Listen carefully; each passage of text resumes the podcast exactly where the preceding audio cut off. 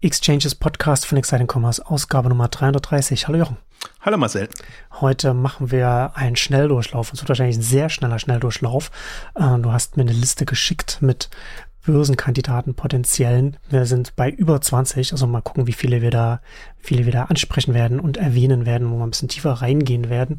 Es sind verschiedene Themen. Wir haben von aktuellen Börsengängen wie Audity geht es dann über Global Player, die naheliegenden ähm, und welche, die auch schon mal den ersten Anlauf schon mal abblasen mussten und, äh, und, und, und weitere. Ähm, schauen, schauen wir mal. Aber bevor wir jetzt äh, da einsteigen in unsere Liste, kommen wir zu unserem Werbepartner.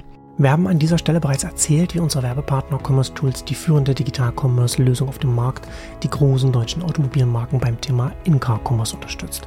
Audi, BMW und Volkswagen setzen auf Commerce Tools. Aber auch Social Businesses entdecken die flexibel kombinierbaren Services der E-Commerce-Lösung. Ein beeindruckendes Beispiel ist die Plattform Treedom. Das Unternehmen aus Florenz hat es sich zur Mission gemacht, agroforstwirtschaftliche Projekte in verschiedenen Regionen der Welt zu unterstützen und nachhaltige Ökosysteme zu schaffen.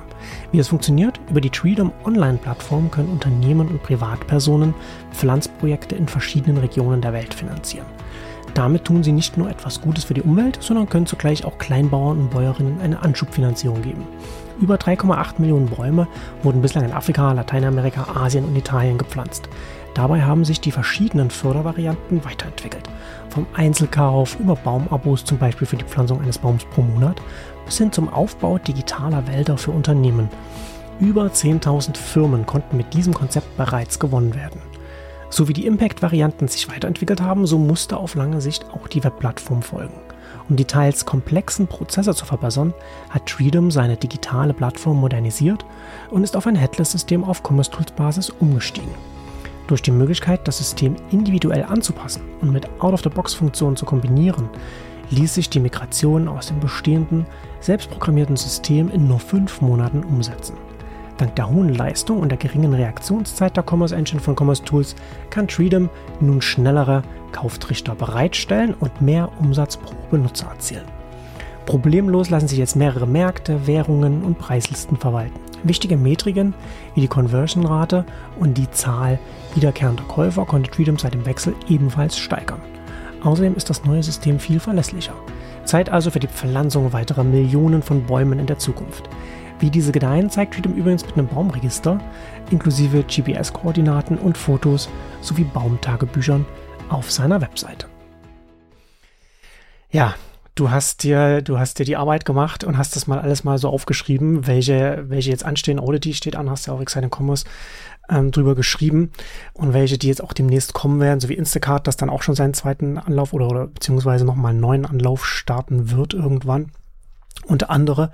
Vielleicht kannst du bevor wir, bevor wir dann ganz schnell im, im Staccato-Modus in, in, in, die Liste reingehen, kurz noch sagen, äh, warum wir jetzt äh, darüber sprechen äh, und, und vielleicht auch noch so ein bisschen so Auswahlkriterien, warum, wie sich die Liste zusammengesetzt hat oder was, worauf, worauf du geachtet hast. Also A, weil man ja momentan so ein bisschen den Eindruck hat, Onlinehandel ist tot, aber Onlinehandel ist halt der Handel von morgen. Und ja. B, weil man einfach auch ein bisschen übersieht über die wenn man nur auf die achtet, die gerade in der Krise sind und einfach wirklich Schwierigkeiten haben, dass es eben auch genügend geht, die vergleichsweise gut da gibt, die vergleichsweise gut dastehen, sowohl im Umsatz als auch in der Dynamik. Und ja, Kapitalzugang ist das Thema, das Problem. Deswegen braucht es im Grunde Börsengänge. Ich finde mhm. bei Börsengängen natürlich auch mal spannend, dass sie dann mit an die Öffentlichkeit gehen, also dass wir halt Einblicke haben in, ja. in das Unternehmen. Das ist ja eigentlich das, das zwei Fliegen mit einer Klappe, die man erschlägt. Und zu den Auswahlkriterien habe ich schon versucht, jetzt auf Substanz zu achten. Ähm, viele, die einfach in Richtung Milliardenumsatz sind, also größere Anbieter, aber jetzt auch so deutsche Anbieter wie Lampenwelt hat es ja auch schon mal angekündigt, Momox und, und, und solche ähm, im, im Second-Hand-Bereich, die einfach ähm, im Prinzip Kandidaten sind, sich auch schon länger darauf vorbereiten. Und wenn man dann mal wirklich reingeht, dann unterschätzt man so ein bisschen, wie viele es tatsächlich gibt. Also wir hatten ja uns ja mal ursprünglich mal vorgenommen, so zehn Börsenkandidaten wäre schon ja. schön. Aber man kommt dann relativ das schnell. Das fand ich schon viel. Und dann hast, aber hast du noch eine, das ist dann noch eine längere Liste hier ausgepackt. Ja, dann kommt man relativ. Ich hatte mir so 20 vorgenommen, gedacht. Das, ja. das, dann wird aber schon eine Herausforderung, muss man schon, schon suchen. Und als ich jetzt die 20 ähm, mir in Erinnerung gerufen habe, was wären denn die hm. 20 äh, Kandidaten, sehe ich einfach schnell, dass man Richtung 25 kommt und noch mehr. Und das sind alles wir hatten ja in der letzten Börsenphase schon sehr wackelige Kandidaten, also die dann zum Teil auch an der Börse gescheitert sind, weil der Kurs eben sehr schnell eingebrochen ist, weil es keine Substanz da war. Und das sind eigentlich jetzt schon alles substanziellere Kandidaten. Manche mag man mögen, manche mag man nicht mögen vom Geschäftsmodell etc. Aber ähm, das ist jetzt nicht so quasi so so die letzten Reste, die jetzt noch an die Börse gehen, sondern eigentlich ganz andersrum. Und die Idee ist auch mehr jetzt einfach aufzuzeigen, was so 2024, 2025 als Kandidaten da ist. Ob 2023 jetzt noch viele schaffen werden, ist dahingestellt, hängt jetzt so ein bisschen von ODT ab, wenn wir gleich sprechen. Ähm, aber für 2024, 2025, wenn auch alles verdaut ist, und man sieht es ja jetzt gerade schon, eigentlich jetzt haben wir die Pandemie verdaut, jetzt haben wir die Ukraine-Situation verdaut, ist genau ein Jahr her.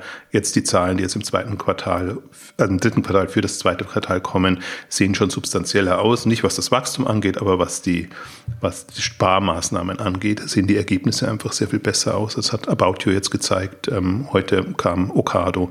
Ähm, also da wird man auch nochmal sehen, dass eigentlich da sich mehr getan hat, als man wahrscheinlich so mhm. nehmen möchte. Und ähm, deswegen ist es eigentlich ein guter Zeitpunkt, sich da mal rein zu vertiefen.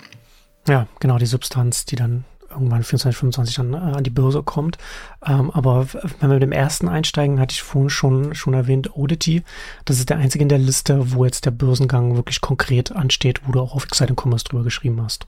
Und was auch überraschend war, also dass hm. jetzt und noch vor der Sommerpause da ein Börsengang kommt, der gar nicht so schlecht aussieht. Also ich gucke mir ja alles an, was da so IPO-mäßig kommt hm. und bin dann manchmal ernüchtert und dann denke ich, ja, okay, ganz, ganz regulär. Aber ODT zählt tatsächlich zu den spannenderen. Also jetzt vielleicht nicht die Liga Dordesh, Kupang und, und so, von denen ich dann sehr begeistert war und worauf ich auch sehr gewartet habe. Aber Oddity, das ich vorher nicht kannte, muss man auch dazu sagen, israelisches Unternehmen, das in den USA sehr aktiv ist. Also in, der, in Israel haben sie Technologie und Entwicklung etc. Mhm. Ähm, das Spannende daran ist, dass es so ein Beauty-Modell ist, also nicht ein, der nächste Online-Beauty-Shop, ähm, sondern dass sie eigene Beauty-Marken entwickeln und die influencermäßig voranbringen. Und das ist das Modell. Also sie haben sowohl ein, ein Vertriebsmodell, wo sie einfach sagen, wir haben da unseren Pool an Influencern heißt in dem Fall Leute, die die Make-ups testen und, und die ganzen Produkte testen, ähm, aber schon als Pool aufgezogen. Das heißt, die haben halt da Hunderte, Tausende dürften das sein in, in ihrer Datenbank. Gleichzeitig entwickeln sie Marken, die sie von denen dann letztendlich ähm, testen und mit Videounterstützung quasi ähm, vermarkten. Und ähm, das ist das eine. Und sie haben jetzt eine Marke, gibt es noch nicht so lange, drei, vier Jahre auf den Markt gebracht, die gut läuft, eine zweite gebracht und haben eben innerhalb der Börsenunterlagen auch angekündigt, wie sie künftig Marken entwickeln wollen. Und das fand ich ganz spannend, weil die dadurch, dass die Online Pure Play D2C machen, einfach sagen, wir können auch persönlichere Beauty-Marken entwickeln. Also Stichworte sind dann wieder AI bei der Beauty-Inhaltsstoff-Zusammensetzungsgeschichten ja. oder so. Ich möchte jetzt mal gar nicht ja. auf Schlagwörter eingehen. Aber die, das finde ich doppelt spannend. Also weil sie sagen, dadurch, dass wir nicht Massenmarktprodukte machen müssen, wo wir die Kanäle halt dann in den Läden mit, mit Standardprodukten unterstützen müssen, können wir für unterschiedliche Hauttypen, für unterschiedliche Präferenzen ähm, eigentlich unter einer Marke ähm, spezielle Produkte entwickeln. Und in die Richtung soll es gehen, also einmal. Und das andere soll es gehen, dass sie sich auch öffnen wollen, einfach für, für andere Marken, die ähnlich sind, äh, ähnlich aufgestellt sind und ähnlich quasi die Vertriebsstrukturen nutzen können und wollen. Und das sind so drei Aspekte, die ich super spannend fand und weswegen ich die eigentlich jetzt ähm, für mich substanzieller und höher eingeschätzt habe, als ich sie im ersten Moment wahrgenommen hatte. Ich dachte, das wäre so ein verzweifeltes Unternehmen, das halt jetzt an die Börse muss. Ähm, aber ist es hm. gar nicht. Nee, also auf jeden Fall auch, auch interessante Zahlen. Ne? Also sehr, sehr dynamisch, ja, was, was du geschrieben hattest. Umsätze 2022 zum, zum Vorjahr um 46 Prozent gewachsen. Im ähm, ersten Quartal 83 Prozent. Wachstum zum, zum Vor Vorjahresquartal. Also das ist, das ist schon sehr, sehr dynamisch. Du hast gesagt, äh, auch Sie sind aus Israel und Sie sind in, in den USA tätig. Sind Sie noch in anderen Märkten oder sind das erstmal nur nee, die zwei, auf die Sie sich konzentrieren? Also den größten Markt quasi rausgesucht, darüber vertreiben ja. sie es. Darüber, da haben sie auch so eine heterogene Struktur, also, also weil es halt unterschiedliche Haupttypen mhm. von Latino, äh, ja. Schwarz-Weiß, was auch immer.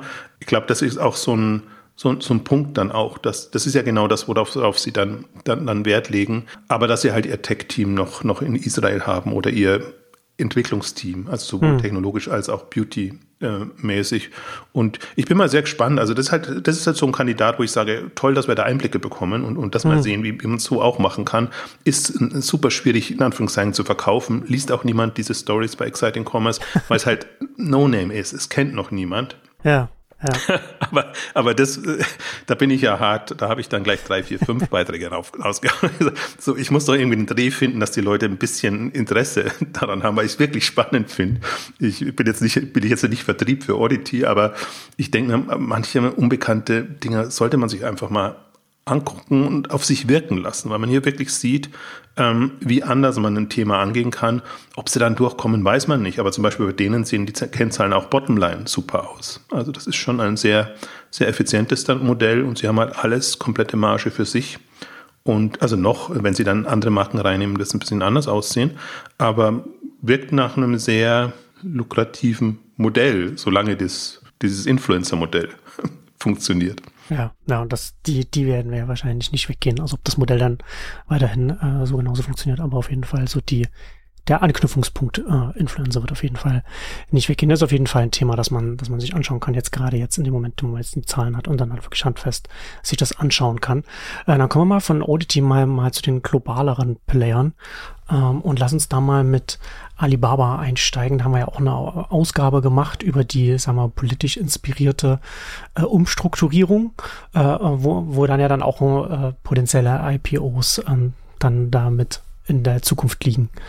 Also Alibaba prescht da sehr schnell voran. Jetzt nicht mit unserem Thema, leider mhm. in Anführungszeichen, aber mit anderen. Cloud abgespalten, Logistik ist schon Börsengang geplant, mhm. ihr äh, Fresh Hippo, ähm, HEMA, also ähm, Food ähm, Anbieter in China auch ähm, schon sehr, wie soll ich sagen, die pushen das schon PR-seitig, dass IPO-Prozess voll im Gange ist. Ähm, leider eben für unseren Bereich internationale E-Commerce-Player jetzt unter dem Alibaba-Label, also AliExpress, äh, wäre das dann Trendyol, mhm. äh, Lazada und wie sie alle heißen, ähm, erstmal nur auf der Suche nach externen Kapitalgebern, eben den Umständen äh, ähm, geschuldet, weil eben momentan äh, es super schwierig ist, mit, mit einer substanziellen Bewertung an die Börse zu gehen. Deswegen glaube ich, wäre das auch eine Möglichkeit gewesen. Und jüngste Entwicklung fand ich eben spannend, dass weil du sagst es schon, politisch motivierte ähm, Zerschlagung, gleichzeitig aber auch nicht den besten Ruf, was die chinesischen Unternehmen angeht. Also wie kann sich Alibaba als chinesisches Unternehmen nicht chinesisch verkaufen? Da fand ich jetzt die Übernahme von Visible, ähm, ehemals ähm, wer liefert was ähm, in Deutschland eigentlich sehr interessant, mhm. weil je mehr sie so lokale Player übernehmen oder integrieren in diese internationale Alibaba-Gruppe, umso weniger kann man ihnen natürlich vorwerfen, ja, ihr seid jetzt alles ähm, chinesische Unternehmen, die den die internationalen Märkte unterwandern. Ja. Ähm, und ich glaube, das ist momentan so die Strategie, die sie auch fahren. Deswegen bin ich gespannt. Bei Asos hatte man ja mitbekommen, hatten sie Interesse angemeldet. Im Grunde alles, was, was so da ist, da hatten wir die Ausgabe gemacht. Das möchte ich jetzt gar nicht wiederholen, was, was, was Alibaba, oder wir hatten zwei Ausgaben gemacht. Einerseits, ähm, wie Alibaba in Europa aufschlägt, andererseits, was Alibaba alles unter, übernehmen könnte. Und ähm, das ist gerade so die Herausforderung, aber halt spannend, weil wir dann einfach auch ähm, in die internationalen Alibaba-Player Einblicke bekommen, wo sie sich ja PR-seitig extrem zurückgehalten haben, wo man aber sieht, also wie, wie Trendyol jetzt hier in Europa Gas gibt, ähm, wie, wie ihre anderen Marken da Fuß fassen sollen. Ähm, also definitiv ein spannender Kandidat dann auch. Ja, ist auf jeden Fall einiges da in Bewegung. Kann man auf jeden Fall im Auge behalten. Ähm, kommen wir mal von China mal nach Indien und zu Flipkart, die du auch auf der Liste stehen hast. Hat mich jetzt ein bisschen überrascht. Vielleicht kannst du da, kannst du da was dazu sagen? Ja, Flipkart ist, ist ja Walmart genau. inzwischen. Ist von Walmart ist übernommen auch schon seit einer Weile, ja. Genau. Und die schlagen sich damit rum, hätte ich jetzt fast gesagt. also die äh, spekulieren schon länger auf einem Börsengang. Das war auch immer die Idee, dass sie das übernehmen und irgendwann dann separat an die Börse bringen. Mhm. Und sind inzwischen, also es gibt immer die, die Runden, die dann eben vermeldet werden, wie viel das, wie viele Milliarden Walmart wieder nachschießen muss weil das natürlich noch nicht profitabel ist, aber einer der substanziellen Player jetzt in Indien. Also insofern deshalb auch spannend, wenn man, wenn man den an, an der Börse hat. Und ähm, inzwischen, sie öffnen sich wieder für Investoren, das heißt, sie schießen nicht selber das ganze Geld nach, sondern nehmen auch wieder andere mit rein. Und die haben schon immer mal wieder also sie kündigen immer an, auf welches Jahr sie spekulieren, dass der Börsengang dann endlich äh, kommen soll. Und ich habe jetzt auch, ich habe mal versucht, aber so explizit sagen sie es nicht wirklich rauszufinden, ähm, wie relevant Flipkart ist in dem Walmart Kosmos, die haben ja auch einen internationalen Bereich und dann sieht man eigentlich so, was sind die Online-Umsätze im internationalen Bereich, da kann man so groß, ähm, grob rausfinden. Auch, also Flipkart ist jetzt auch wieder kein reines Handelsmodell. Hm. Das heißt, was GMV ist in dem Kontext, aber das sind schon tendenziell zweistellige, zweistellige Milliarden US-Dollar Dimensionen ungefähr. Also ist halt auch unheimlich gewachsen und hat am Grunde auch in, in Indien, ja, Amazon abgehängt würde ich jetzt nicht sagen, aber Amazon hatte einfach auch sehr, sehr große Ambitionen da. Ja. Und ich meine, auch Indien, das ist ja schon was, was, was China angeht, gesagt, Indien versucht ja seinen Markt auch zu schützen und für die lokalen Player. Ja. Was ja, was ja so Eigentümerstrukturen dann in Indien auch äh, immer herausfordernd macht, wenn man sich da niederlassen will oder in den, in den Markt reingehen möchte. Deswegen ist es ja schon ungewöhnlich, dass Walmart das übernehmen hat können. Also im Grunde ja. ist es jetzt quasi so ein, so ein trojanisches Pferd da. Ähm, gleichzeitig aber ist es ein bisschen gegen Amazon auch ausgerichtet. Ähm, das heißt, Amazon kommt nicht so voran, die Medienberichten zumindest zufolge, wie, wie, wie, wie sich das wünschen würde, ist aber trotzdem immer noch sehr engagiert dabei, weil sie einfach den Markt nicht verlieren wollen wie in China. Also deswegen super spannend, ähm, weil es eben abgespalten wird und dann man wirklich mal in den Markt Einblicke hat. Wir hatten schon ein paar Börsengänge in, in Indien, ähm, waren aber eher Food Delivery Dienste, Beauty etc. Das wäre jetzt mal wirklich ein substanzieller Player und da kann man in Klammern noch erwähnen, Snapdeal ist auch ein Kandidat für die Börse. Die haben eigentlich Ende 2022, waren halt zu spät dran schon versucht. Da kann ich nicht einschätzen, wie groß und relevant die sind, aber das ist einmal auf der Liste der, der relevanten Player aus Indien sind die einfach auch immer mit drauf. Ich würde aber sagen, Flipkart ist um einiges größer und relevanter und, und ist auch sehr umtriebig. Also die haben jetzt auch mit Walmart zusammen einen, einen, einen Payment-Anbieter oder einen Mobile-Anbieter nochmal hm. kreiert und abgespalten. Ähm, ja, also, also hast du da hast du das Gefühl, dass, dass, dass ihnen das nicht geschadet, also in diesem Sinne von gut getan, aber zumindest nicht geschadet hat, dass sie von Walmart übernommen wurden, was die Umtriebigkeit angeht? Weil ich kann das so, kann das schwer so von außen einschätzen, wie sich das entwickelt hat in eine Richtung gelenkt. Ich bin eigentlich schon immer ein Freund, lass die mal unabhängig von dem ja, Konzern ja. Den, den Markt angehen. Ähm, also nicht geschadet im Sinne von, dass sie substanziell gewachsen sind und alles gut da ist. Ich bin immer ein Freund von der anderen Lösungen. Aber da mhm. musst du natürlich dann Kapitalgeber haben, die das auch mittragen. Und ähm, so ein strategischer Partner, Investor oder eigentlich jetzt ja äh, Mutter, die, die einfach strategische Interessen hat, ist nicht ideal, aber das werden wir halt dann sehen. Deswegen finde ich das ja das, das, das Spannende. Also es wird dieses Jahr nicht mehr kommen, aber 24, 25 schon. Und man merkt schon ein bisschen, Walmart ist im Grunde unter Druck, dass sie einfach ja. eigentlich da eine größere Runde bräuchten. Ja, und dann wird es natürlich auch interessanter, dann auch da über den Weg auch ein bisschen besseren Einblick in den indischen Markt dann zu bekommen. Ähm, aber Walmart, bleiben wir da gleich noch ein bisschen in den USA. Äh, Instacart hast du auch auf der Liste stehen die äh, ja auch ein interessantes Modell äh, in, in den USA fahren. Ja, und jetzt wirklich, also das Modell gibt es ja bei uns nicht so, wirklich so ähm, quasi Anlaufstelle für alles Lebensmittel und darüber hinaus in Anführungs in, in, Klammern und, und die wirklich ja mit allen großen Ketten arbeiten und ähm, gleichzeitig jetzt irgendwie auch die Werbeoffensive gestartet haben. Also da geht es jetzt ja auch Richtung Milliarden Umsätze schon im Werbebereich, was ich als Geschäftsmodell für das Segment eigentlich ähm, sehe. Stimmt, und ich hatte das hier, dem hatte es hier nochmal rausgesucht, als du das gesagt hast. Bei The Information hat er da neulich erst drüber geschrieben, äh, dass, also es ist inoffiziell, ähm, aber Quellen haben der Information gesagt, dass Instacart 22, 2022 740 Millionen US-Dollar mit äh, Werbung eingenommen hat, was ein Wachstum von Jahr zu Jahr von 30 Prozent entspricht. Und 30 Prozent vom, vom Umsatz, den sie machen. Und ich glaube, Sie oder DoorDash, ich weiß gar nicht, wer das gesagt haben, dass sie immer auch sagen, wir wollen nicht mehr nur die Hersteller, die Marken da hm. als Werbepartner haben, sondern eben auch Banken, Versicherungen, Autohersteller oder was auch immer. Die, und das passt ja, ist ja genau das, was wir hier auch immer sagen. Ne? Also im, im, im Food-Bereich hast du, hast du die Frequenz, hast du den Kundenzugang und dann kannst du kategorieübergreifend auch in, in das Werbegeschäft zum Beispiel reingehen. Also ein Weg, wie du den Zugang nutzen kannst. Und ich habe es auch auf der K5 ein bisschen versucht darzustellen, so die, die Player, in welchen Umsatzdimensionen die sind. Jetzt GMV-seitig, also was ja wirklich eigentlich Kundenzugang und kundengerichteter Umsatz ist, nicht die Provisionen, die, die sie bekommen. Die gehen halt auch in Richtung 100 Milliarden ähm, GMV jetzt, also sind, glaube ich, so bei 30, 40. Ähm, DoorDash ist dann erster Position, aber Instacart steht nicht schlecht da, was, was, was den Umsatz angeht und ist halt einer, der einen Börsengang verpasst hat, muss man auch dazu sagen. Beziehungsweise vielleicht auch, weil die, man muss den Sprung auch sehen von 2019 zu jetzt. Also die haben halt sich verX-facht im, im Umsatz und damit auch, ähm, also im GMP, damit auch im Umsatz und können sich jetzt ganz anders präsentieren mit den Geschäftsmodellpotenzialen. Also deswegen, das wird auch nochmal einer der, wir sind ja jetzt bei den globalen Playern eher der größeren Börsengänge, wenn sie dann tatsächlich wenn das dann tatsächlich passiert. Ja, aber apropos global, die sind, sie sind aber jetzt vor allem in den USA tätig. Nur, sie? nur in den USA. Also ist noch bis jetzt noch, ne? Hm. Ja. Genau. Aber das ist natürlich ein Modell, das sich auch gut übersetzen lässt in andere Märkte. Ähm, äh, der letzte Punkt, den wir, äh, oder der letzte Kandidat, den wir auf dem, bei den globalen Playern haben, einer, wo sich auch, wo sich die Geschmäcker auch trennen, äh, Shein. Ähm, auch sehr dynamisch gewachsen, sehr groß, auch äh, relevant hierzulande. Äh, oh, das wäre natürlich auch sehr spannend, da Einblicke zu haben, wenn, wenn die an die Börse gehen.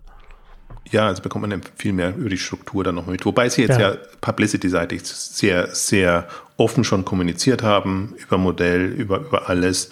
Und das andere kann man sich auch ausrechnen, dass jetzt die, die, die Logistikkosten oder die, die Versandkosten jetzt überschaubarer sein werden. Aber Shein ist halt in einer schönen, also in einer spannenden Situation gerade, weil, weil sie Richtung Marktplatz sich eröffnen, ähm, weil sie in unterschiedliche Länder jetzt reingehen, ähm, weil das einfach schon ist ein substanzieller, relevanter Player und wenn wir den öffentlich haben, haben wir einfach viel mehr und bessere Infos. Ähm, vor allem, also ich hoffe nicht, dass es so geht wie bei Wish, da, dass man einfach da schon bei den ersten Unterlagen gesehen hat, das war viel Augenwischerei. Hm. Äh, das erwarte ich jetzt da nicht so. Ähm, und ja, auf jeden Fall einer der wahrscheinlich auch der ersten Börsengänge, die jetzt dann kommen wird. Also die sind alle noch, also sie bekommen gut Geld, weil sie einfach auch gute Zahlen haben ähm, und versuchen gerade so die Bewertung so ein bisschen so hinzubekommen, dass das irgendwie alles noch Sinn macht. Aber das ist halt wirklich, das könnte in Richtung 100 Milliarden Börsengang dann sein. Im Grunde fast schon zu spät jetzt. Ähm, also bin ich mal sehr gespannt. Auf jeden Fall einer der, der heißesten jetzt wirklich auf der Liste. Hätte man wahrscheinlich so an, an Nummer 1 ähm, setzen können. Ähm, aber ähm, ja, und vor Dingen auch im, im Kontext jetzt mit, mit den internationalen Alibaba-Playern in, in dem Kontext, ne, weil Shein ja außerhalb von China aktiv ist und da ja, für Furore sorgt, im positiven wie negativen Sinn. ja.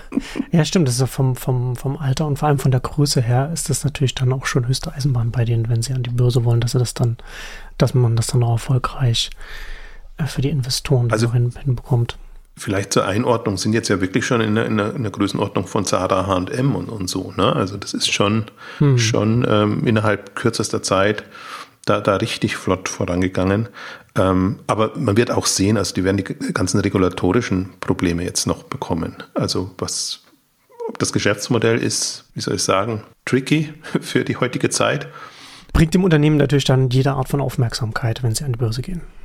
Absolut, aber es ist so ein bisschen in der Buhu-Liga, sage ich jetzt mal, die sich ja auch immer mit, mit solchen Themen mhm. natürlich dann rumschlagen müssen. Wie wird das produziert, wo wird das produziert und ist das alles ethisch noch, noch vereinbar, wirklich so ein Fast-Fashion-Modell ähm, zu fahren? Wird man dann auch sehen. Also mische ich mich immer nicht so sehr rein, weil, weil es mir mehr um das Geschäftsmodell und die, die Strategie geht. Aber es sind natürlich ähm, Dinge, die dann zu diskutieren sind. Genau. Neben Instacart haben wir noch zwei auf der Liste stehen, die ihren ersten Anlauf abblasen mussten. Und der erste ist Audi Bene. Was, wie, oder spricht man das überhaupt so aus? Ich, ich weiß gar nicht, ja. wie man das ausspricht. Ja. ja, da hatten wir ja auch schon mal eine Börsenkandidaten-Ausgabe gemacht, ja. wo, wo wir die drin hatten, ähm, die sich einfach auch super spannend präsentiert haben. Also international werden sie als hier.com in, äh, an die Börse gehen, hatten sie hm. die Unterlagen auch schon veröffentlicht. Und einfach ein spannendes Modell, um Hörgeräte oder auch, auch, sagen wir mal, erklärungsbedürftige Produkte zu verkaufen. Wie gesagt, hatten einen guten Eindruck gemacht, waren noch nicht so profitabel, dass man jetzt schwärmen konnte, sage ich jetzt mal. Aber dieses ganze Modell macht Sinn, dass das einfach sehr über ja, Callcenter-Logiken und ähm, Lead-Generierung über Online ähm, funktioniert.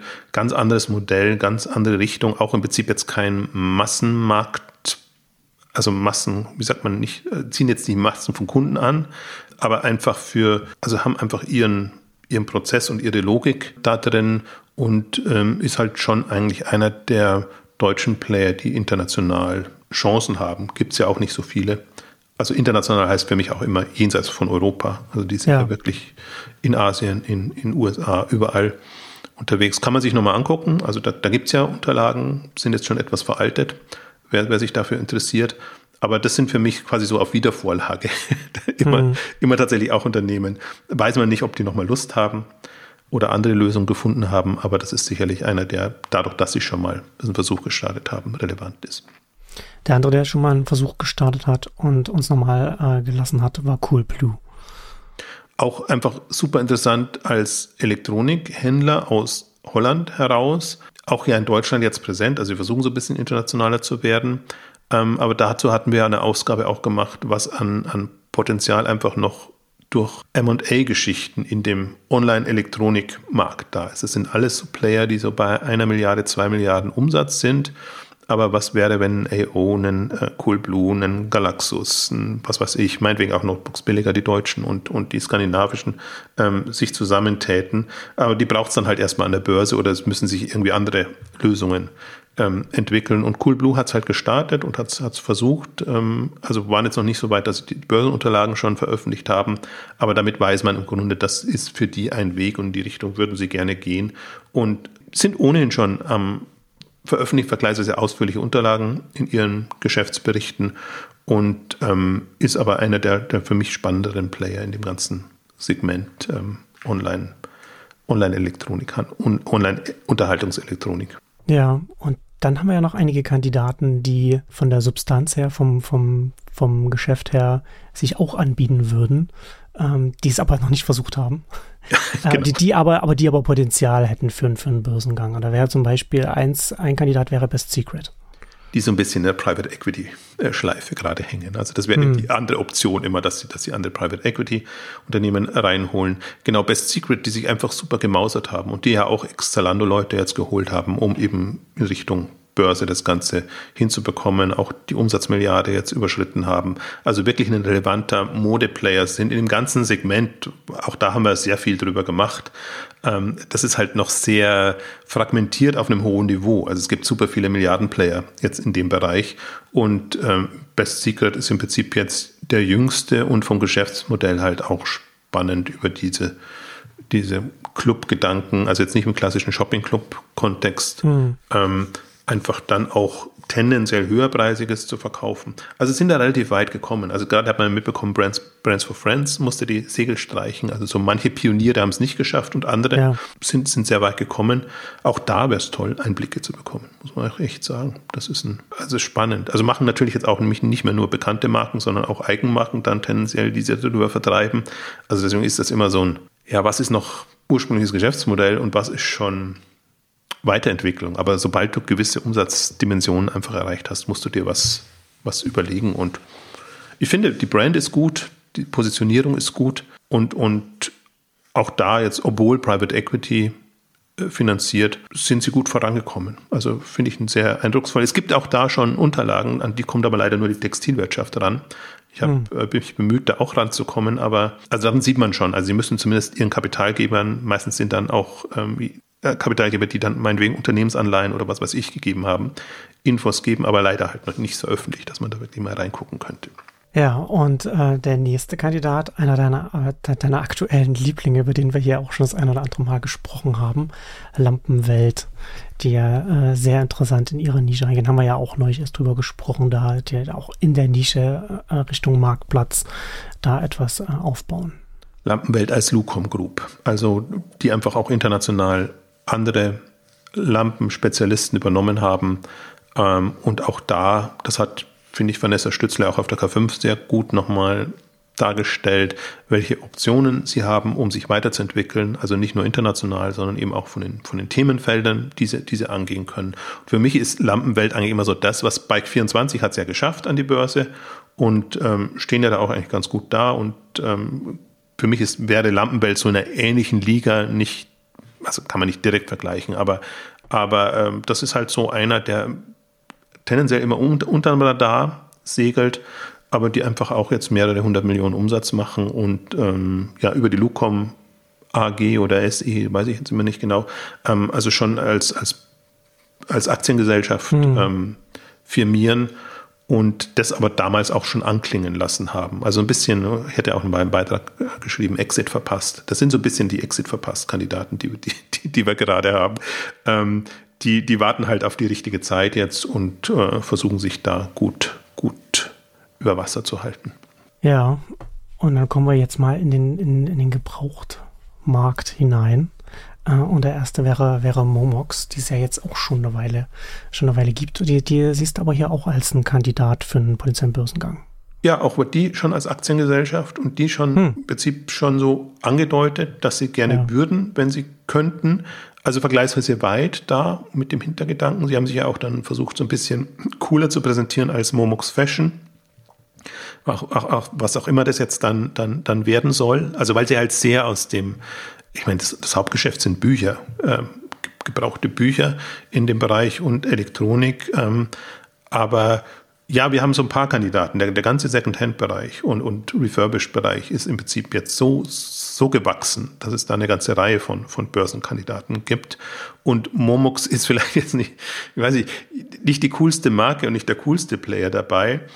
Ähm, aber ich habe so ein bisschen, ich habe ja auch jetzt gerade wieder über, über Music McPie ähm, geschrieben, die es an die Börse geschafft haben. Und das Spannende mhm. ist bei den Playern einfach auch, sie haben das klassische Geschäftsmodell, bei Momox gerade, die, die sagen ja immer die, die Preisfindung und, und die Algorithmen, die da im Hintergrund arbeiten. Wie bewertet man die Produkte? Wie verkauft man sie wieder tendenziell über ja. Marktplätze? Das eine. Und beim Music, Music mit Pi sieht man halt, wenn die in, in ähm, Mietmodelle reingehen und, und einfach, die, die können Produkte anders vermarkten, verkaufen, anbieten.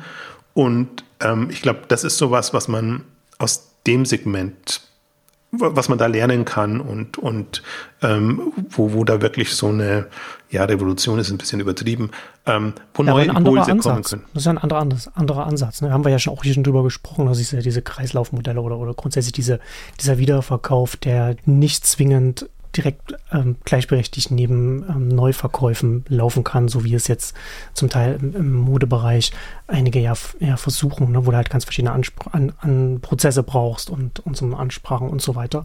Ähm, aber das ist ja, das ist ja, das ist aber dann auch interessant, ne? du hast ja Music Magpie schon angesprochen, aber sonst gibt es da im, im Gebraucht Markt jetzt noch nichts an der Börse, ne, wo man dann auch sagen kann, okay, wir haben jetzt dieses Modell, dass wir dann, wo wir dann auch zahlenmäßig die dann miteinander vergleichen können, weil das, das würde dann interessant, dann, um dann Einblicke zu bekommen, von welchen Kennzahlen wir sprechen, wie sich das, wie sich das entwickelt von der Dynamik und so weiter.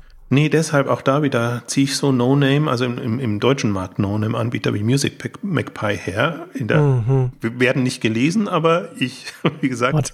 es gibt ja. eben Gründe, warum ich das dann, dann mache, weil man, weil das gerade die einzigen ist, wo man es wirklich lernen kann. Und bei den anderen ist es immer sehr theoretisch. Da gibt es natürlich ja. R-Meldungen oder so, wo sich das ankündigen. Aber um, um substanziell Zahlen zu haben, einfach zu sehen, wie, also wie wirkt sich das aus? Auf, auf EBITDA, wie kommen Sie bei der Kundenzahl weiter? Da hat einfach Music, Music with Pi zum Beispiel die schönsten Zahlen veröffentlicht. Für die ist es auch noch kein Hauptstandbein, aber es ist zumindest so, geht jetzt Richtung 10 Prozent äh, vom, vom Geschäft oder ein bisschen mehr und haben das vor drei Jahren gestartet. Und ähm, ja, sehe ich eben so, das, das wäre ein generisches, generische Weiterentwicklung. Bei vielen anderen ist das immer so aufgesetzt. Ne? Wir bieten jetzt auch Mietmodelle an.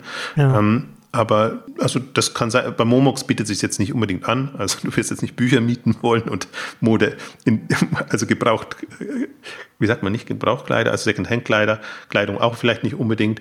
Ähm, aber warum das Modell spannend? Also das Ganze, also unter Kreislaufwirtschaft hm. würde, würde, ich auch sagen. Und da haben wir sehr viele Player. Auch da haben wir schon Spezialausgaben gemacht, wo wir alle ja. durchgegangen sind. Mode und was weiß ich, was alles da ist. Aber das Spektrum ist sehr weit. Also wird man jetzt auch gleich sehen, so die, die, die Beispiele, die, die wir noch haben. Das, das ist sowohl von, von den Kategorien als auch von den, von den Modellen einfach sehr, sehr breit. Genau. In der Mode nennt man das übrigens Pre-Loved. Ja, ja genau. Haben wir auch schon drüber gesprochen. Ich, und da, können, da sind wir ja auch da gleich, können wir ja gleich da in der Mode bleiben. Und dann kommen wir zu Vinted, wo äh, Kleiderkreisel unter anderem gelandet ist damals. Ja, und die sind halt auch sehr, sehr weit gekommen. Die haben das jetzt auch mehr oder weniger, wie heißt dann immer so schön, dass die, dass sie IPO-ready sind, mhm. Börsen, börsenreif mhm. sind. Äh, also im Prinzip, sie agieren so, dass sie jederzeit an die Börse könnten. Und ähm, ja, haben jetzt alles umgebrandet als Kleiderkreisel und alles gibt es ja auch in der Form nicht mehr.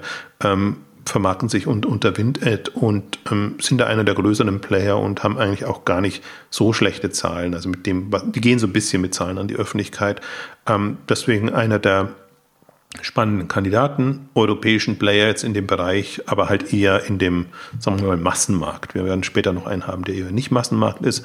Und ja, ich weiß gar nicht, ob ich da jetzt mich so drauf freue oder ob man da so viel drauf lernen kann. Das ist für mich so eher einer, der hat sich halt durchgesetzt. Und ähm, aber man wird, also das klassische Modell wird sein Marktplatz viel mit Payment, äh, viel mit äh, mit äh, vielleicht Managed, Managed Marketplace heißt ja dann immer so schön, also in, Bade in Zahlung nehmen und, und weiterverkaufen. Also das ist eine eigene Wissenschaft für sich, aber da zum Beispiel gibt es ja auch schon genügend Player an der Börse und andere sind schon wieder von der Börse gegangen, wie Boschmark.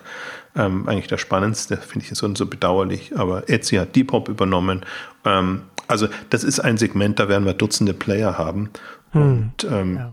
ja. je nachdem, wie, wie groß die Leidenschaft ist, kann man da tief reinsteigen oder auch nicht. Kommen wir mal jetzt zu einem, ich würde jetzt mal sagen, eher einem klassischeren Handelsgeschäft, und zwar zu Bergfreunde, beziehungsweise Background, die, die du auch auf die Liste gesetzt hast als Börsenkandidat. Ja. Also man, an Bergfreunde sieht man es immer ganz gut, wie dynamisch die doch vorangekommen sind und in welchen Regionen sie sich jetzt bewegen. Äh, zu Backcountry gibt es leider nicht so viele Zahlen, aber das ist die Mutter. Und in der Konstellation, also immer noch Online Pure Play, wobei sie jetzt schon die Fühler Richtung stationär ausstrecken, zu meinem Schreck. In den USA, also nicht Bergfreunde zum Glück noch, ja.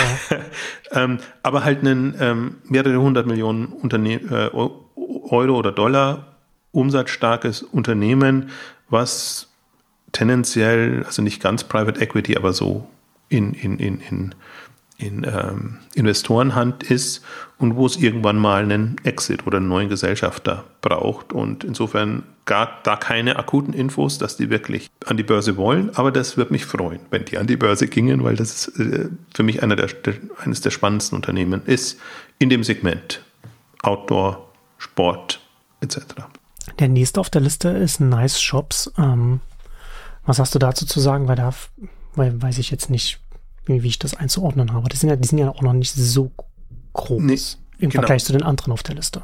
Das hat mich immer überrascht. Also die haben ja jetzt ja angekündigt, sie suchen einen CFO oder eine CFO, mhm, ja. die eben das Unternehmen auch an die Börse führen könnte oder börsenreif machen könnte. Mhm. Da, da finde ich nur die Ambition schön. Einfach so ein ähm, österreichisches Unternehmen, hm. mal. Da gibt es nicht so viele. Österreich haben wir, haben wir nicht so oft hier im Podcast, ja. Die von sich aus sich vorstellen könnten, da an die Börse zu gehen, gleichzeitig hm. aber halt so international aufgestellt in allen eher osteuropäischen Märkten und mit so vielen Brands und, und einem Mix und im Prinzip jetzt auch ähm, offen für VC-Beteiligungen, auch innovativere Geschichten. Also das ist für mich eines der, der rührigsten, umtriebigsten Unternehmen, ähm, wo ich denke, ja, warum nicht? Also genau solche Unternehmen bräuchte man ja mal an der Börse und das müssen nicht immer nur Übernahmekandidaten sein. Ähm, und insofern fand ich das ähm, einen, einen spannenden Move. Also das wird sicherlich jetzt eher dann 25 ähm, sein. Außer die Börse ist so gut, dass man sagen kann, man kann jetzt auch ein 100 Millionen Euro Unternehmen ähm, zügig an die Börse bringen, die halt auch alle diesen, diesen Umsatzdämpfer jetzt drin haben in der Kurve. Das ist jetzt nicht mhm. so eine, eine, super Wachstumsdynamik. Bergfreunde ist ein anderer Fall ein bisschen, aber jetzt bei, bei, bei Nice Shops, weil sie einfach so geboomt haben in, in der Corona-Zeit. Ähm, also das, das fand ich, das fand ich schön für, für den österreichischen Markt, schön vom Geschäftsmodell, äh, also weil das halt so ein, das ist so ein bunter Strauß an unterschiedlichsten Themen, die sie einfach über ein Modell abdecken und da super vorangekommen sind. Kommen wir nochmal zum Gebrauchtmarkt zurück und zu Vestiaire Kollektiv. Ich auch nicht genau weiß, wie man die ausspricht. Wo, wo ich mir schon mal, wo, wo ich mir beim Namen auch frage, wie viele Kundinnen den schreiben können oder sich das merken, ja, wie man das schreibt. Ich glaube, wenn du auf das Modesegment stehst, dann irgendwann lernst du es oder versuchst dir eine eigene Aus Aussprache, ja. Aussprache hinbekommen. Aber halt auch, also auch sehr umtriebig PR-seitig haben sich ja extra lockend Leute dann geholt, auch die das managen.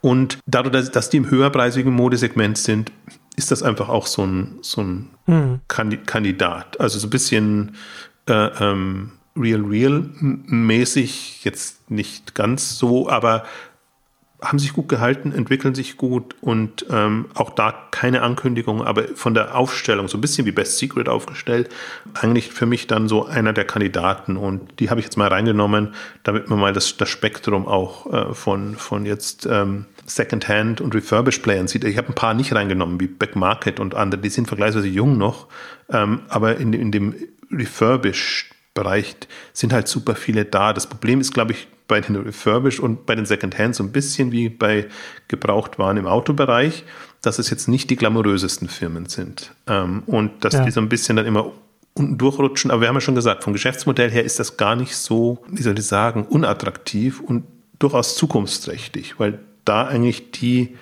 also da wären die tendenziell nachhaltigeren Player geboren und da, da deswegen muss man sie so ein bisschen als Zukunftssegment auch sehen und je nachdem, wie geschickt sie sich da präsentieren. Ich finde, WestDR Kollektiv ist da sicherlich mit, mit, mit vorne dabei.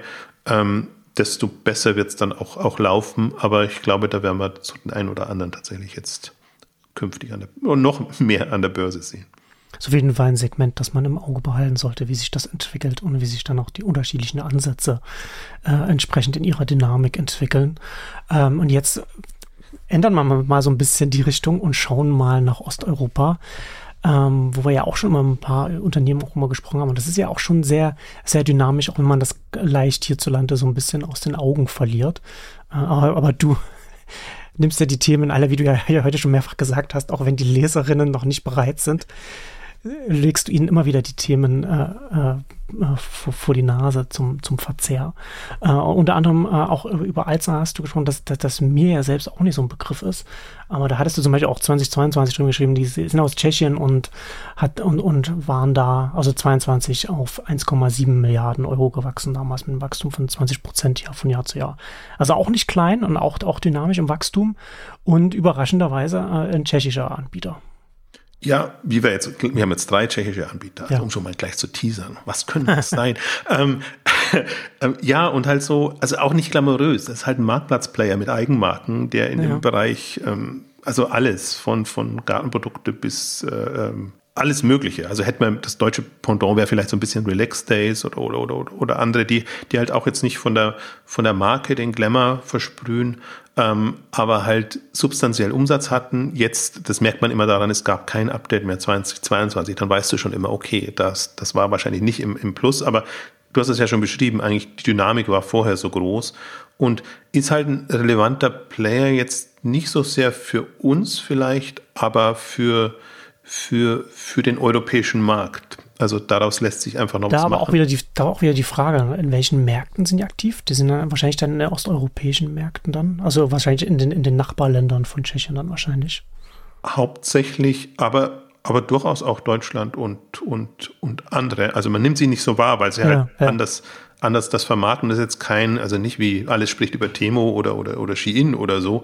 Mhm. Das sind halt als auch nicht in der, in der Mobile-Generation gewachsen, sondern mhm. die sind so ähm, über die Marktplätze eBay und Co. mit tendenziell eigenen Produkten gewachsen. Und da gibt es eine ganze Reihe von Playern. Da ist immer so die, die Frage so ein bisschen, wie, wie verpackt man die? Also so ein bisschen auch, als wir dann den Allegro-Börsengang hatten, die zwar jetzt kein eigener Händler sind, aber auch Marktplatz, unterschätzt man total, wie, wie groß die jetzt aus Polen heraus ähm, geworden sind und oder Mall Group, die sie dann übernommen haben. Also da hatten wir wirklich eine, eine, eine spezielle Osteuropa-Ausgabe gemacht, wo man, wo man so ein bisschen mal so viel man an Infos hat. Man hat nicht so viele Infos, weil die eben noch alle nicht, nicht ähm, öffentlich unterwegs sind. Ähm, aber da ist Alsa zumindest ein Kandidat in dem Bereich. Und jetzt gerade, wo wir sprechen, ich habe noch mindestens fünf Kandidaten, die mir jetzt noch eingefallen sind, während wir, während wir gesprochen haben, die so in einer ähnlichen Größenordnung sind.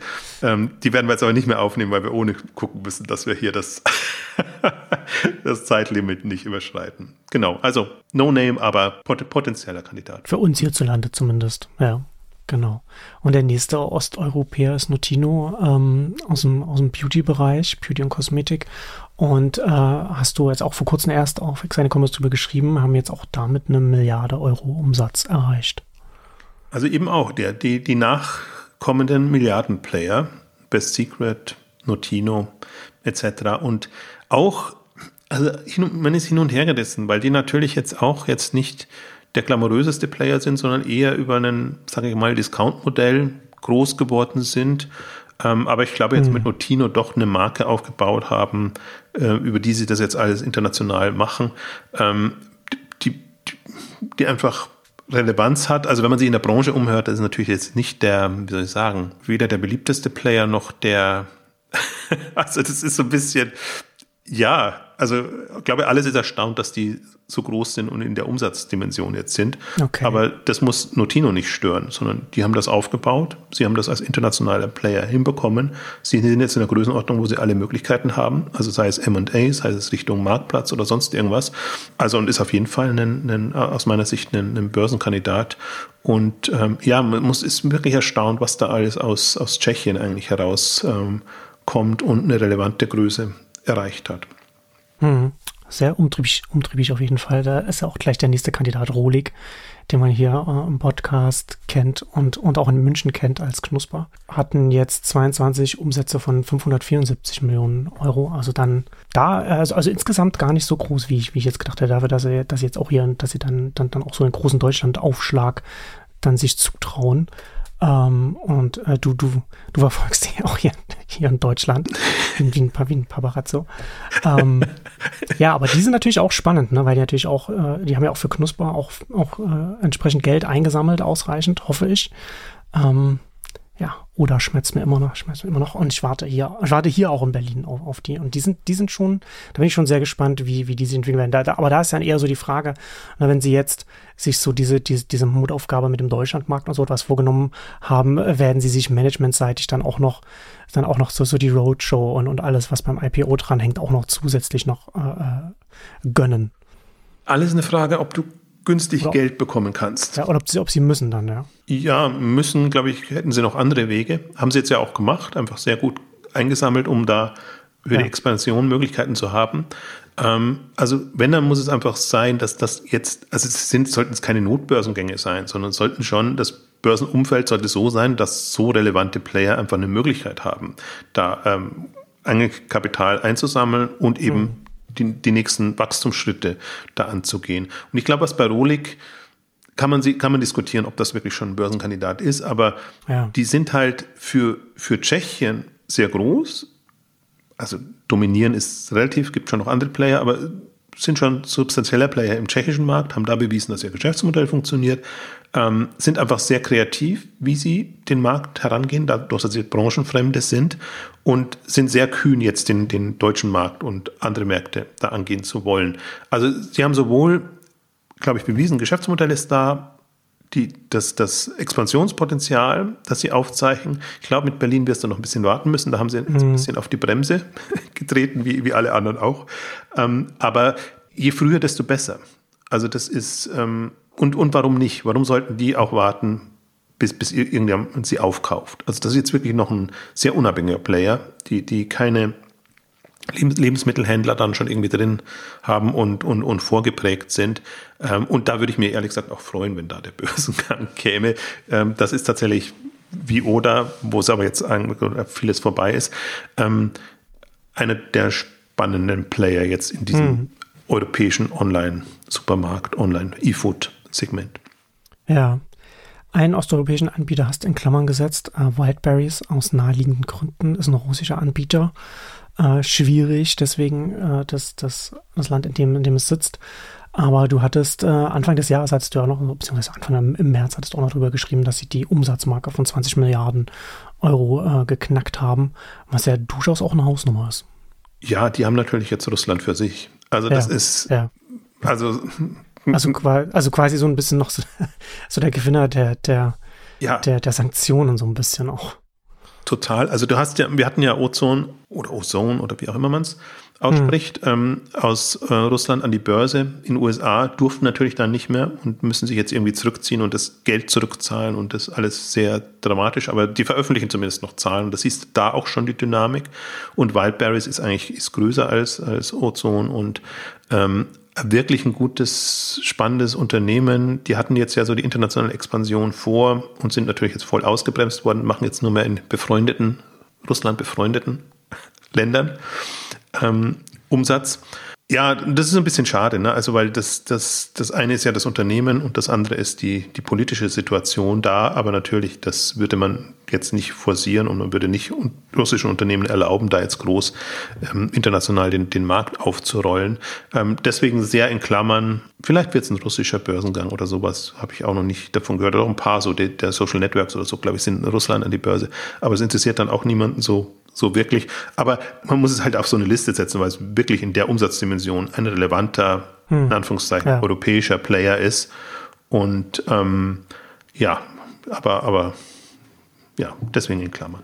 Wir reden hier viel über Flink äh, und Gorillas und, und Quick Commerce haben wir in den letzten Jahren viel gesprochen. Ähm, und du hast das Original aus den USA, GoPuff, hast du da auch auf der Liste mitstehen als ein Potenzial. Wie, wie, wie läuft das, wie läuft das äh, Modell eigentlich bei denen? In den USA. Ja, wenn man das wüsste. Also es gibt natürlich hm. keine Einblicke, deswegen hoffe ich ja auf einen Börsengang, aber die sind halt, also A, geht es jetzt auch Richtung Zehnjähriges bei denen und das ja. ist immer so die Situation. B, nicht so schlecht. Also, ich meine, dem kommt das natürlich alles zu Pass. Die ersten dachten sie, die anderen würden ihnen das, das, äh, die Butter vom Brot nehmen, weil überall die ganzen Klone da sind. Ähm, und Jetzt hat sich's beruhigt. Also am Anfang mussten sie sich anstecken lassen und haben eben auch internationale Übernahmen und so Sachen gemacht. Ähm, jetzt eher wieder ähm, in äh, USA. Dann die Übernahme von, äh, ähm, ach, wie heißt's jetzt? Bef, Dingsbums, Bef, Bef, Bef, Bef, Bef. Also von, von dem ähm, Getränkelieferanten Befmo, so rum heißt's. So dass sie eben da auch eine nochmal andere Präsenz da haben. Also es war irgendwie ein smarter Move, weil sie dann eben auch alkoholische Getränke und alles Mögliche dann mit so mitliefern können. Ein bisschen anders aufgestellt als die ganzen Quick-Commerce-Anbieter jetzt, jetzt in Europa. Und ähm, aber also also sicherlich auch noch nicht profitabel, zumindest nicht in allen Märkten, aber auch so ein Modell kannst du ja dann sagen, okay, aber in unseren Ursprungsregionen sind wir dann schon, schon profitabel und, und, und geht voran. So ein bisschen so ein ähnlicher Fall wie DoorDash, als es an die Börse gegangen ist. Das war ja auch äh, im Grunde mehr Fantasie als Substanz, aber hat sich halt super bewährt, wenn man sieht, was, wie das explodiert ist. Und ähm, ja, sie sind halt jetzt doch dann mehr oder weniger allein auf weiter Flur und ich würde mal sagen, als Original eine Chance. Ich hätte auch Getir noch mit reinnehmen können, das ist vielleicht ein bisschen zu früh. Und da weiß man noch nicht, wie das als alles ausgeht. Aber im Prinzip sind das alles Modelle, man weiß es, kapitalintensiv, die bräuchten Geld.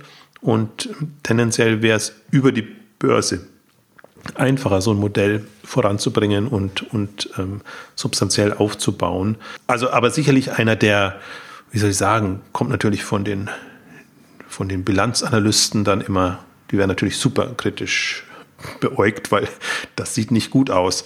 Ähm, aber auch, auch das, also man kann auch als oder man muss auch als unprofitables Unternehmen die Chance haben, an die Börse zu gehen. Also man hat es bei Delivery Hero, bei den ganzen hm. ähm, Lieferdiensten gesehen.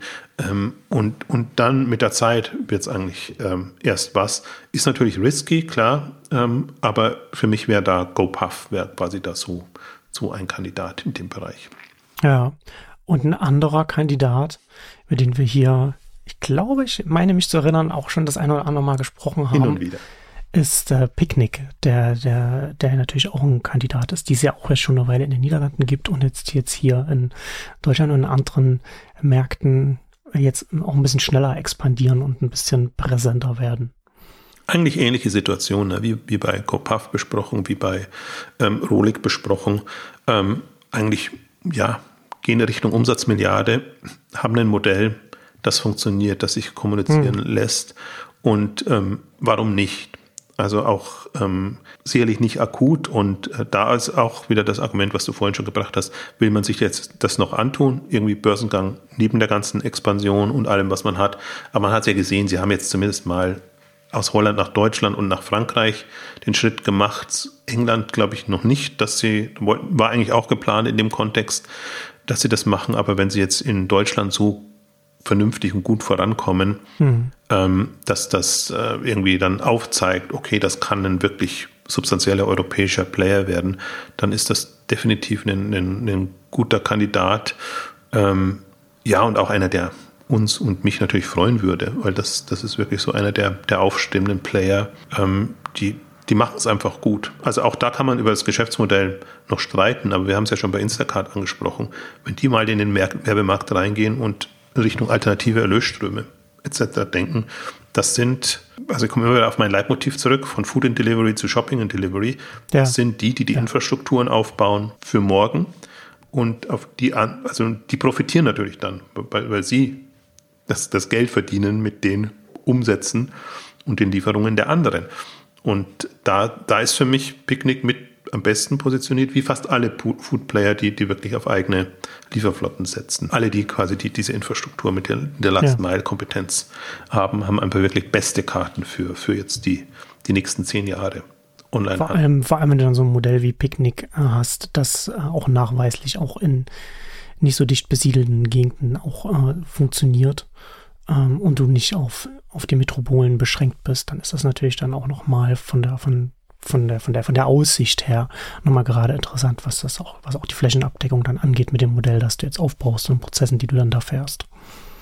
Und das wären jetzt dann so unsere 20 Kandidaten. Ich würde jetzt ein bisschen anders vorgehen, als wir ursprünglich geplant haben, weil ich, wie gesagt, mir sind noch ein paar eingefallen, äh, die, die, ich, die ich komplett äh, verdrängt hatte.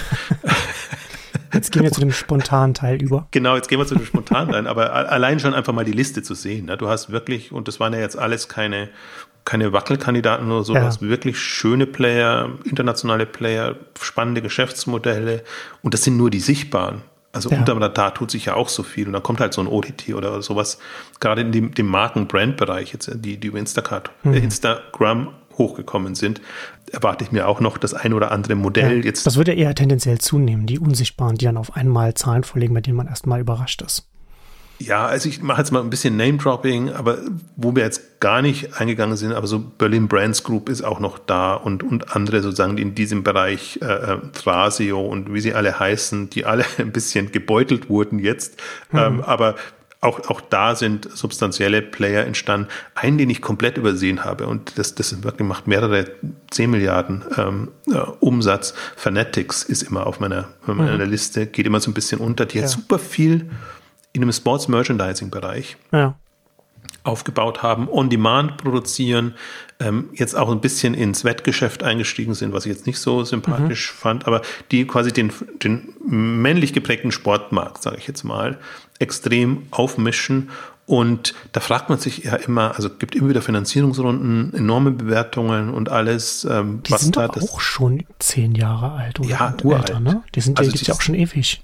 Die sind mhm. ja aus einem anderen Kontext entstanden und irgendwann mal ist, ist, ist der Arm quasi voran. Ja, ja, die sind uralt, deswegen, die, die wären schon eigentlich schon bei der letzten Börsenwelle mhm. ein heißer Kandidat gewesen, aber kann ja auch Gründe geben, warum sie es nicht machen. Also das ist auch, also das, mal, das, das sind auch unseriöse Komponenten in dem ganzen Geschäftsmodell da drin. Vielleicht möchte man dann auch nicht unbedingt äh, mit. Die Aufmerk das Aufmerksamkeitsthema, ja. Komplett an die Börse gehen oder, oder so. Also kann, kann ja gut sein. Ähm, also das nur mal als, als Stichwort sicherlich. Also weil ich habe mir auch mal überlegt, ja, USA muss es doch noch mehr geben als Instacart, GoPuff und Backcountry und dann eben Fanatics ist, ist so, ein, so ein Kandidat. Ähm, auch da noch, noch kleinere. Ähm, auch was mir noch eingefallen ist, wo man sich auch mal fragt, warum machen die das nicht? Äh, VP, ehemals Bon Privé, ist natürlich auch hm. immer ein, ein Kandidat. Stimmt. Das, das aber ist. Das, aber da macht's ja, macht, also das gut, da jetzt bist du, bist du stärker drin, aber da habe ich den Eindruck, dass das eher so eine, so eine Mentalität oder, oder so eine Mindset-Entscheidung ist, das da nicht an die Börse zu gehen. Das stimmt schon, vom Gründer schon, aber die haben auch ganz, also ein paar Investoren reingenommen hm. ähm, und die will man immer wieder raushaben. Ja. Da muss man ja Möglichkeiten finden, Optionen eröffnen. Und äh, dann hängt es immer ab, ist die Bewertung da. Wachstumsdynamik ist jetzt da nicht so da. Die halten sich so irgendwie so bei ihren drei, vier Milliarden Umsatz oder GMB, je nachdem, ob, sie, ob man Reisegeschäft reinnimmt oder nicht. Also ist jetzt kein in dem Sinne Wachstumscase, aber doch ein substanzielles Unternehmen. Warum sollte das nicht an, an der Börse auch ähm, funktionieren? Ähm, also das ist sicherlich ein Kandidat. Und das dritte fällt mir jetzt nicht ein, was das, das Alza von Holland. Fällt mir jetzt partout der Name nicht ein. Auch, auch ein Milliardenumsatz, jetzt äh, Marktplatzmodell. Ähm, das, das kann man eventuell noch, noch dann erwähnen. Also das, das sind auch noch so, wir haben so viele Marktplatzkandidaten, also zum Beispiel Sinova mit C-Discount ist ja an der Börse, Boll ist indirekt BOL hm. ähm, an der Börse. Die hatten es im Übrigen auch geplant, dass, dass die rausgelöst werden aus, aus, ähm, aus der Muttergesellschaft. Also auch das wäre noch, die hatte ich jetzt gar nicht berücksichtigt, wo man wirklich sagt, die sind quasi schon an der Börse und die, äh, die, die nimmt man als Online-Player separat. Also diese Option gibt es auch noch, dann hätten wir da noch zwei, drei, also dann kommen wir Richtung 30 und, und, und noch mehr Kandidaten. Aber worum es uns ja mehr ging, ist einfach so aufzuzeigen, die Pipeline, ähm, dass es einfach noch genügend Unternehmen gibt, die substanziell da sind, die auch wie soll ich sagen, weiterhin ambitioniert und motiviert unterwegs sind und jetzt nicht, weil halt gerade Krise ist und alle den, den Onlinehandel abschreiben, da irgendwie äh, Däumchen drehen.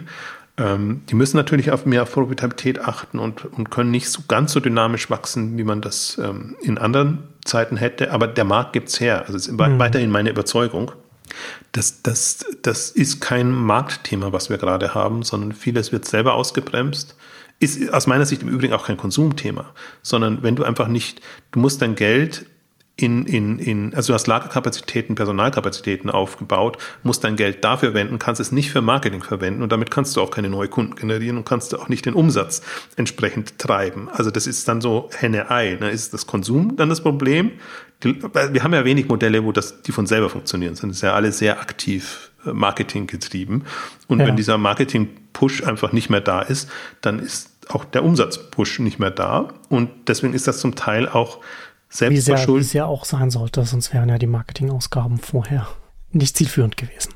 Das stimmt. Wobei, ja, das, das, das stimmt. Das war Aber das ist ja dann auch das, immer mal, das, das ist dann so ein AB-Test dann zu haben. Ich, ich mag es immer, wenn, wenn du bist dann immer manchmal verständnisvoll, wo ich halt sage, da könnte man aber auch sagen, ja, wenn sie aber gelernt hätten, mit ihren Stammkundenumsatz zu machen, dann könnten sie das jetzt auch gut ausgleichen. Haben ja. aber viele nicht gelernt. Ja. Und das wäre, da bin ich dann immer, da stichle ich dann immer ganz gerne. Ja. Und dann bist du der Verständnisvolle. Ja, also so viel zum äh, Rundumschlag. Ich finde, wir haben das dann ganz gut in der Zeit ähm, reinbekommen. Ähm, natürlich haben wir jetzt nicht, sind wir nicht substanziell auf die einzelnen Geschäftsmodelle eingegangen. Aber, aber das, das war ja auch nicht das Ziel. Ne? Du wolltest ja einfach mal so, einfach mal so, so ein Stimmungsbild zeigen, dass dass das aufzeigt, dass es nicht ganz so ist, wie, wie, wie ganz oft so äh, die dominierende Narrative gerade ist, dass das sektorübergreifend, wie, wie wir gerade eine Flaute erleben und dass das alle Unternehmen trifft und das ist halt einfach nicht der Fall. Ja, und auch, dass es nicht an den Unternehmen liegt, dass es keine Börsengänge gibt, sondern es gibt, gibt, liegt an dem Börsenumfeld gerade und an der, ja. an der mangelnden Investmentfreude der, des, des ganzen Kapitalmärkte, dass, ja. dass da nichts vorangeht. Also das ist jetzt wirklich, also baut sich ja Druck auf. Ne? Wir haben super also die Pipeline wird länger und ja, länger. Also in einem anderen Börsenumfeld würde, würden, würden sehr viel mehr von diesen Kandidaten an die Börse gehen, mit, mit, denselben, mit demselben Geschäft, das sie jetzt, das sie jetzt haben. Ja, und, und bessere Kandidaten, als wir in den letzten Jahren haben, ne? weil wir sind mhm. wieder zwei Jahre ungefähr vergangen. Und ähm, jetzt sind einfach da schon substanzielle Unternehmen wieder da, die vielleicht vor zwei Jahren noch gar nicht so reif wären. Und ähm, deswegen glaube ich, jetzt die nächste Börsenwelle wird eigentlich auch wieder erstmal eine sein, wie immer am Anfang, wo, wo die substanziellen Unternehmen kommen und dann natürlich in der Welle schwimmen dann alle möglichen und Unternehmen. Ich würde jetzt nicht, nicht jedes Unternehmen, das in die Börse geht, ist ein super Unternehmen. Also hat man, hat man ja auch gesehen, was da alles so ähm, nach oben geschwemmt wurde.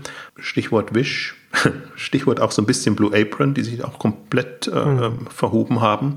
Ja. Ähm, also das ist dann, dann auch nicht so schön und wirft natürlich auch wieder so ein eigenartiges Bild dann drauf, aber nicht alles ist unseriös in dem Online-Handelsbereich und wie bei allen gilt es halt dann uns zu unterscheiden. Aber was mich halt überrascht oder was, was ich einfach auch signalisieren will, die, die, die Größe, die vielen großen Unternehmen, die da sind. Man denkt ja immer, wir haben, also im Fonds haben wir 50 drin, ähm, im Glory Fonds, ähm, auf meiner Kandidatenliste ist nochmal mindestens so viel, die schon an der Börse sind, aber die aus unterschiedlichen Gründen halt nicht äh, reinpassen. Ähm, und dann haben wir eben nochmal jetzt eine Fülle, da, da sieht man eigentlich auch, wie, welche Marktmacht eigentlich dann schon da ist und, und Onlinehandel ist nicht mehr so ein Anhängsel von Handel, sondern das sind einfach jetzt substanzielle Player, die den Markt gestalten und auch in unterschiedlichen Ländern gestalten. Deswegen haben auch Indien und die chinesischen Player, die jetzt international angreifen. Also es ist ja schon bemerkenswert. Da kommt ein Alibaba, da kommt ein Shein und so und die mischen die internationalen Märkte auf. Ob jetzt mit fairen oder unfairen Bedingungen sei dahingestellt, aber sie halten sich schon noch an die, an die Regeln, an die Gesetze. Ähm, und das passiert halt trotz allem. Und da kann man die einen blasen Trübsal, kann ich ihnen nicht vorwerfen, ist halt unschöne Zeit. Die anderen schreiben es ab, weil sie sagen, seht ihr, jetzt ähm, hat auch der, der Onlinehandel zu kämpfen. Ähm, aber wenn man da mal genau hinguckt, findet man schon genügend Beispiele, die einfach zeigen, dass es weiter vorangeht. Genau. Und damit kommen wir zum Ende unserer großen Exchanges sucht die nächsten Börsen Superstars Show. Vielen Dank fürs Zuhören und bis zum nächsten Mal. Tschüss. Tschüss.